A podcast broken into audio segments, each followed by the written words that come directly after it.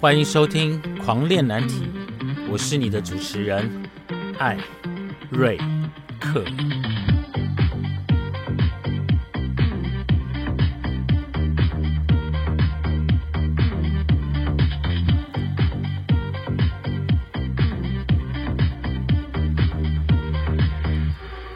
我们聊难题，聊青春，聊叛逆，聊出柜。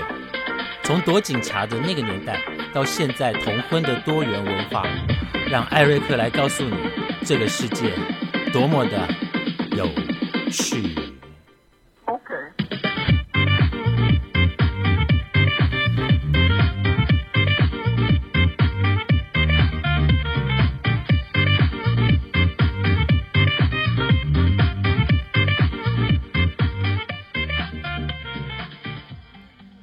好，各位听众，现在是二零二三年二月十一号晚上十二点三十九分。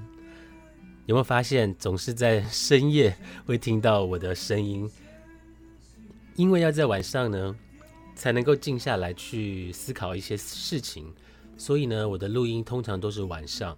那因为白天呢，会处在一种很亢奋的状态，所以呢，通常尽量能够在晚上录音。会在晚上录音呢，还有一个原因，就是晚上会比较感性，所以录出来的作品应该会比较，嗯，会让人家比较能够有共鸣。好，那在前几集呢，有跟大家聊了重要的感情事件，也聊到了重要的出柜的事情，聊了很多，聊了很多关于同志去哪里玩。好，在我们那个年代。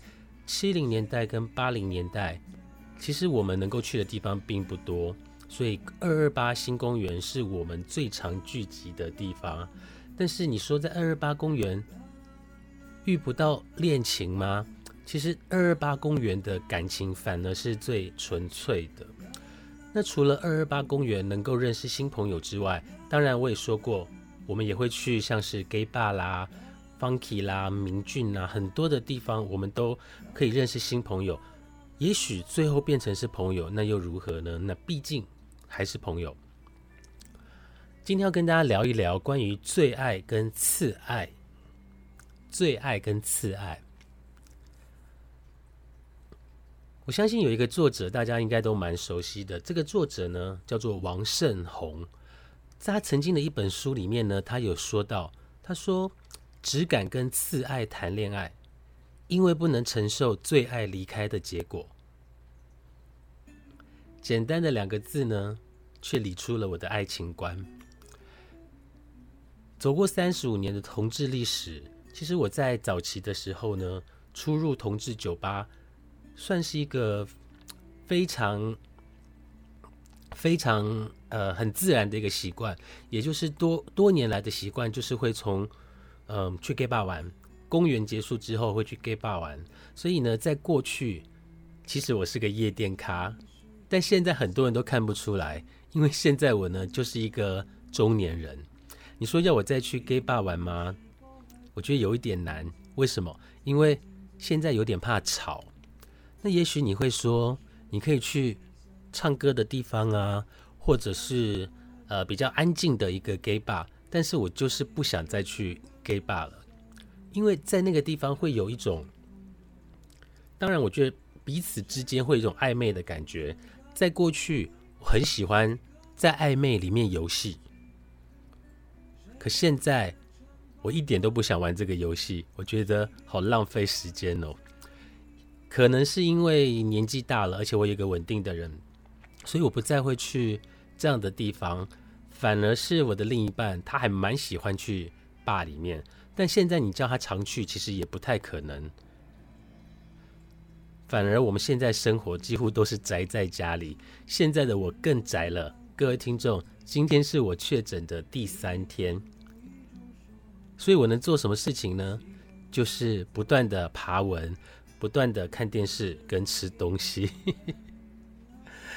好，所以呢，在过去呢，我是常常出入 gay bar 的，从以往的明俊。到 Funky，到二楼，到 Texon，还有太多地方我是不想再列出来，因为真的太多了。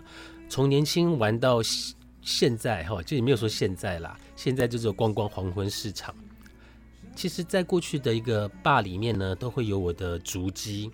虽然呢，我知道，我非常的明白的知道自己的外形并不是所谓的主流，也不是所谓那种嗯很显眼的那一种，但偶尔偶尔，这是谦谦虚的说哦，偶尔还是能够吸引到一些注视的眼光。好，我也不懂得把那个名牌的衣服穿在身上。本人对于穿着一点都不在意，因为名牌穿在我的身上，感觉会很像地摊货，反而是穿地摊货看起来好像有那么一点点的样子。就是我也不是那么主流的人，也不是那种练得壮壮的啦，或者是剃头发剃得很旁边剃很光超光。我以前是，但我现在不是了。所以在整个同志市场里面呢，我并不算主流。我最多只能算是一股清流，大概是这样子而已。好，所以呢，我只知道说，当时的我呢，知道说自己只要让自己看起来干干净净，这样就好了。在过去，我也不喜欢别人将话题落在我的身上，可是我们还是会跟好朋友去聊说，哎，你看那个男的好可爱哦。通常吸引我的男生呢，大概有几种哈。第一个呢是不能超过一七零，第二个呢，嗯，戴眼镜，我绝对是个眼镜控。再来第三个，他的穿着最好穿的是 net，就是我不喜欢华丽的那一种，简单干净的男生其实是最吸引我的，斯文读书人。读书人那种是很吸引我的哈，所以我后来发现，其实我其实应该是喜欢斯斯文文跟可爱型的男生。那在我的心里面呢，在过去一直有一个男生很吸引我的注意，就是以前我们在爸的时候，呃，现在聊的都是很久以前的事情了哈。记得第一次呢，就是在 Funky 看到这个男生的时候，都会被那种。都会被他那一双，你知道有一种男生是笑起来眼睛是弯的，就是无害，就是不会去伤害到别的那种笑容。那我当时呢，就是被他的眼神给吸引住。他大概跟我差不多高，就是不高，就是不高，然后就是一个小男生的样子。可是我每次看到他吼。我很容易就忘记我那时候是在 funky 人很多吵杂的地方。各位听众，你有没有一种感觉或者一种情况，就是当你喜欢的人从你面前走过，你盯着他看，然后你就忘记周围到底发生了什么事，就算是地震，你可能也都没有感觉，就是你就会眼巴巴的一直盯着他。可是他如果他真的不小心转过来，你反而会把目光给移走。大家有这样的一个经验吗？好，所以我之前呢，很久以前哦，就在 Funky 遇到他的时候呢，嗯，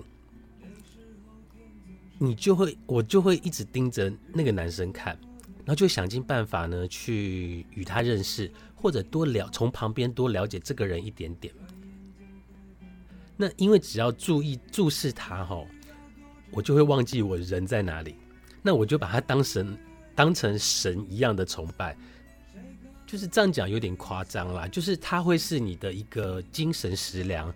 我这样说好了，今天如果我们去坝里面玩，如果当天都没有你的菜，都就是没有你喜欢的人，或者是你喜欢那个样子的人出现，你整个晚上都会觉得爸很无聊，你会觉得 gay 坝很无聊，就很无趣。但是如果那一天有有一道菜或者两两道菜、三道菜，你就会觉得那天玩的特别的有劲，特别的开心。所以，我往我每每在坝里面看到这个男生呢，我就会觉得我那一天玩的特别的开心。好，那在呃后来也不知道是什么样的原因，可能是借由朋友的朋友的认识，或者跟朋友打听了这个人，于是呢，或者你知道，朋友里面呢，常常就会有一种很热情的。好朋友他就说：“哎，你喜欢他哦，好，那我去帮你跟他朋友说，或者是我去帮你跟他说。毕竟呢，我是很少主动的，在那时候，然后我是很少主动的，所以也不知道什么样的原因，我跟他后来是认识了。所以偶尔在坝里面遇见呢，大概就是简单的聊聊天，不会聊太多，因为我还是那种看到喜欢的人会害羞的那一种。”所以我的朋友就很明看我的表情，大概就知道其实这个人是我喜欢的，所以我就会跟他聊天聊久，我就会很害羞，所以其实没有聊过太多次话。那还记得吗？我刚刚有说过，我每次去爸呢，看到他呢，我就觉得他就像神一样，他就像 被我崇拜着神一样，当然有点夸张然后，呃，后来呢，我就开始减少跟他说话的次数。为什么？因为每次周围呢，他身边周围围绕着呢都是很多人。那因为他算是主流了吧？就是以长相来讲，因为在过去我们那个年代的同志不一定是一定要壮，一定要 muscle，或者是要去物美。那现在时代不一样了嘛，在过去我们崇尚的是一种比较自然的感觉。那你会喜欢这个人呢？一定有某些特质是你喜欢的。举例来讲，我喜欢的特质刚刚有讲过了哈，眼镜啊、斯文啊、穿着不要太华丽。另外呢，就是要可爱啊，一定要双眼皮。双眼皮对我来讲真是一个无法无法，除了眼镜跟双眼皮这两个，这两个就眼镜跟双眼皮是我。我无法招架的哈。那在几年之后呢？呃，从朋友那边得知，这个人跟一个美国人在一起，不过过得好像不是太顺利。在同志圈里面吼，你要打听什么，绝对打听得到，因为太多三姑六婆。好，我想呢，我我应该能够理解啦，因为在过去呢，我跟外国人有，我跟美国人也有交往过。所以我知道，在两个不同生长环境的人，不管是沟通或者是观念，一定会有很大的问题，一定有很大的问题。嗯，举例来说，当我在美国，呃，住下来的时候，其实我身边我的生活上没有自己的朋友，我整天除了去学校开始认识新朋友之外，其实整天都是关在家里。那因为美国那个地方。另一半也不会放心让你出去乱晃，在美国人的眼里，会觉得好像其实，在当我们住的那个地方算是比较呃安全了，但离开我们那个地方，外国人都会觉得那个他们那边就是不安全。那我们傻傻的，我们也不知道，但是另一半是关心我们，所以在其实，在国外生活看起来好像非常的幸福，当然幸福是一定有，只是说。心里面其实还是蛮孤单的，因为其实没有朋友。好，有一天呢，我就去一家外国人常去的酒吧遇到了他。哎，那个地方应该叫 Sauce 吗？Sauce 应该是 Sauce。好，我在酒吧遇到了他，我发现他变壮了，然后也变成熟了，就是离我喜欢的距离越来越遥远哦。光是壮这件事情，我就没有办法接受。他变壮了呢，也变了成熟许多。他亲切的跟我打招呼，哎，那那时候我们的感觉就像是老朋友一样，所以我们边喝酒边聊天。他说，因为我很早就开始留了胡子了哈，他说我留胡子之后跟以前完全不同。他说我留了胡子以后跟以前完全不同，就是其实样子有点不太一样，看起来我们都变了不少。那那天晚上呢，我们聊得非常的开心。那应该是认识他到从他美国回来，然后聊最久的一次，聊好多，哦，聊他住哪里，他说去哪里运动啊，呃，但是没有聊太多的私事。好，因为我们身上呢，在经历过一段时间之后，我们身上有很多共同的话题。那这个人的名字我就不说了哈。我会提到这个人的原因呢，是因为。他是我当时在那个阶段里面我非常理想的典型，但个性我们还不知道，因为我们没有交往，也没有太熟悉。以外形来讲，他是我很理想的典型，第一，青春。哇塞！现在回想起来，青春真是太珍贵了。不过他年纪大概跟我差不多啦，就是现在应该也是五十，呃，应该小我一点，小我两岁。好，他是我理想的典型：第一，青春；第二，健康；第三，可爱；第四，健谈。哇塞！他如果戴眼镜，完全无招架之力。